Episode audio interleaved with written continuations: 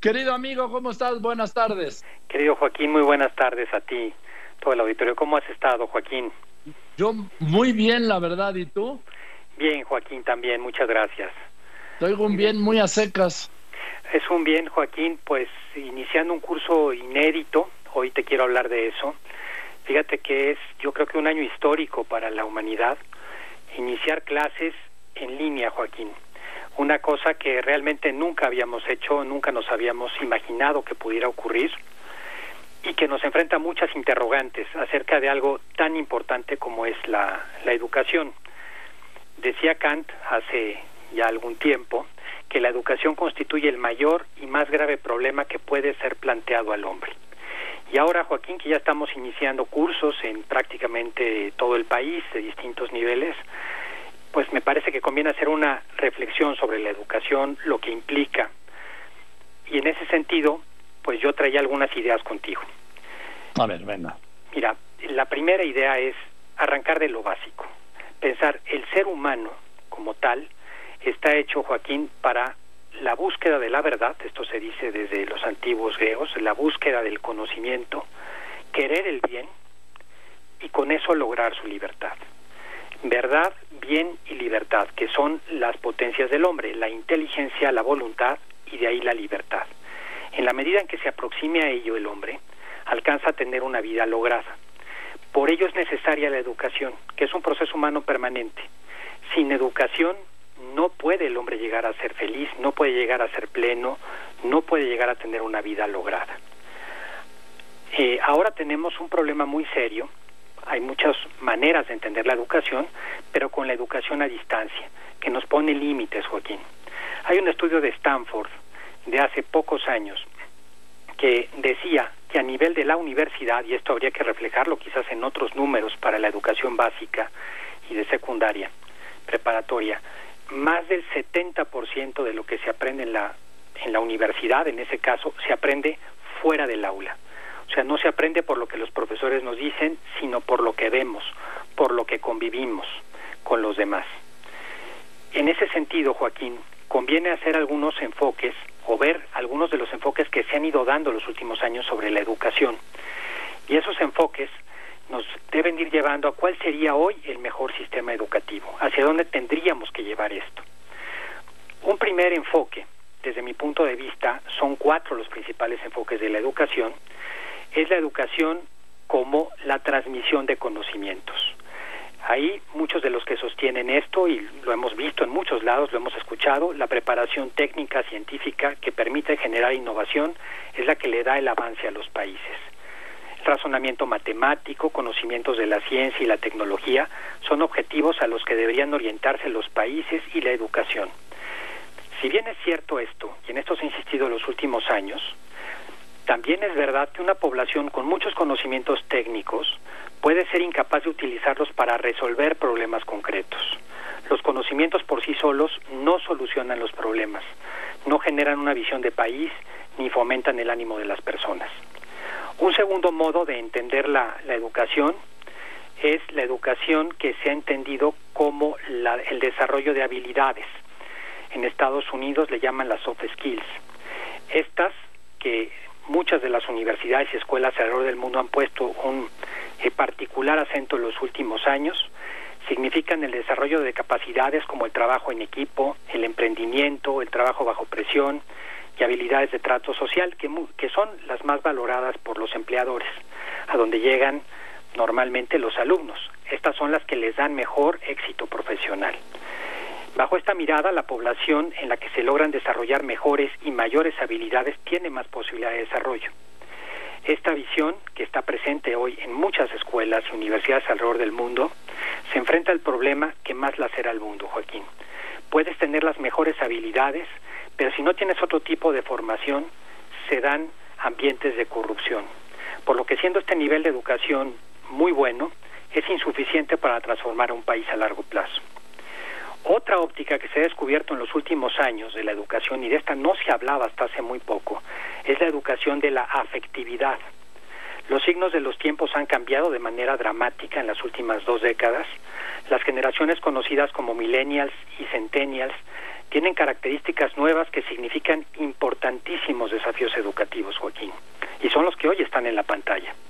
Los dos desafíos más relevantes son una debilidad emocional sistémica que tienen estas generaciones y por otro lado una caída relevante en el sentido de atención. Estos desafíos suponen la necesidad de formar las denominadas inteligencia emocional y la inteligencia social por un lado y lo que ahora se ha puesto muy en boga en el mundo educativo que es el focus, que es la capacidad de que te concentres en las cosas, que no te distraigas. Estas pues se obtienen siempre, Joaquín, a través de una educación más personalizada, para la cual no alcanza la educación en línea. Finalmente, una cuarta perspectiva de la educación es la educación en una cosmovisión, en una escala de valores. La educación que involucra a la persona en su totalidad y que implica la mayor de las transformaciones internas para la persona. Bajo esta perspectiva, una nación avanza en la medida en que su cultura y sus valores están alineados a una visión realista de la persona humana. Bajo esta perspectiva más incluyente de valores, el país que logre el nivel mejor de educación moral podrá avanzar más. La historia es muestra de ello. Los inicios de los Estados Unidos, la parte primera de la posguerra en Japón, como altos niveles eh, o altos estándares éticos logran hacer que las sociedades avancen. Bueno, Joaquín, pues estas cuatro visiones de la educación, como transmisión del conocimiento, que decíamos, como eh, habilidades, como la inteligencia emocional o la parte afectiva y esta parte de los valores, se tienen que dar en conjunto en la persona. Cuando falta una parte de eso, y esto está faltando hoy, desgraciadamente, porque por más que hagamos en las universidades, escuelas, hay carencias, tenemos que sustituirlo en nuestros hogares. Tenemos que sustituir, darles a nuestros hijos esta parte que falta. Pero yo quisiera, Joaquín, también cerrar con otro enfoque de la educación para todos nosotros. Un enfoque que me parece muy importante y más de fondo. La educación es un proceso que dura toda la vida. Y en muchas ocasiones las personas tendemos a abandonarnos en alguna parte de nuestras vidas, a pensar o que ya lo sabemos todo, o que ya no podemos más, o que nos da miedo el futuro o la tecnología, etcétera. En ese sentido, en la medida que dejamos impulsar la educación, tendemos a decaer como personas. Y por eso yo sugiero, y aquí vienen unos consejos de cierre, Joaquín, educar nuestra educación permanente en la vida, cuidando las cuatro facetas de las que hemos venido hablando. Ahora que hemos estado en la pandemia, un primer consejo sería cuidar la instrucción, cuidar, saber más. En la medida en que tenemos más conocimientos, nos ayuda mucho en el desarrollo neuronal en la medida en que no pensamos, tenemos decaimiento neuronal. Aquí la lectura, no solo de entretenimiento, sino una lectura que nos dé datos, que nos dé conocimiento. Un nuevo idioma, por ejemplo, para algunos puede ser muy interesante. Un segundo consejo es el desarrollo de habilidades. Siempre permanecer desarrollando habilidades. Algunas pueden ser artísticas, no se les dan a todo mundo, pero en algunos casos la pintura o la música, y si no, iniciativas sociales de ayuda hay mucha gente necesitada aquí hoy alrededor de nosotros y esas actividades sociales suponen el desarrollo de estas habilidades. Un tercer nivel es, y un tercer consejo, desarrollar la afectividad, fortalecer nuestras relaciones profundas de amistad, de cercanía con los que tenemos alrededor. Es parte de la educación, Joaquín. En ese sentido, evitar la soledad. La soledad es veneno puro para la psique humana. Y finalmente, en la cosmovisión y valores, un tema del que ya hemos hablado en otras ocasiones, dar espacio para la reflexión, para encontrarse con uno mismo, para entender cuál es el sentido de la vida y en eso también meter reflexión es parte de los consejos que yo daría para la educación, Joaquín. En la medida en que consigamos nosotros atender a este concepto integral, como la persona es integral de la educación, podremos ser mejores seres humanos. En la medida que lo atendamos en nuestras vidas, alcanzaremos esto que, que he insistido mucho, que es una vida lograda. Sin educación quedamos con vidas fallidas, Joaquín. Este sería mi comentario. Bien, gracias. Juan Antonio, yo te propongo que para el martes, mira, hay muchos problemas con el confinamiento y con la, por ejemplo, las madres están haciendo trabajo a distancia, los padres están haciendo trabajo a distancia, hijas e hijos están haciendo educación a distancia pues ¿qué va a ser de esas familias, de esas casas? y Joaquín, podemos tocar el tema un poquito más de fondo porque es un tema de un reto eh, que no esperábamos y que nos vino de golpe.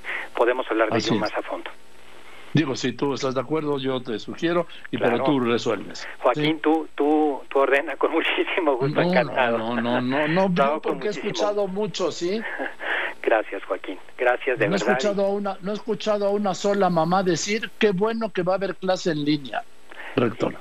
No, no, no, no, Joaquín. Esto desgraciadamente es un tema que, mira, de estos cuatro puntos que te decía yo de la, de la educación, prácticamente el único que más o menos salva la educación en línea es el primero, transmitir conocimientos, Joaquín, pero todo lo demás, las habilidades, las emociones, la escala de valores de los, de los niños quedan de lado, Joaquín, y lo tienen que sustituir las mamás. Y ese es un problemón.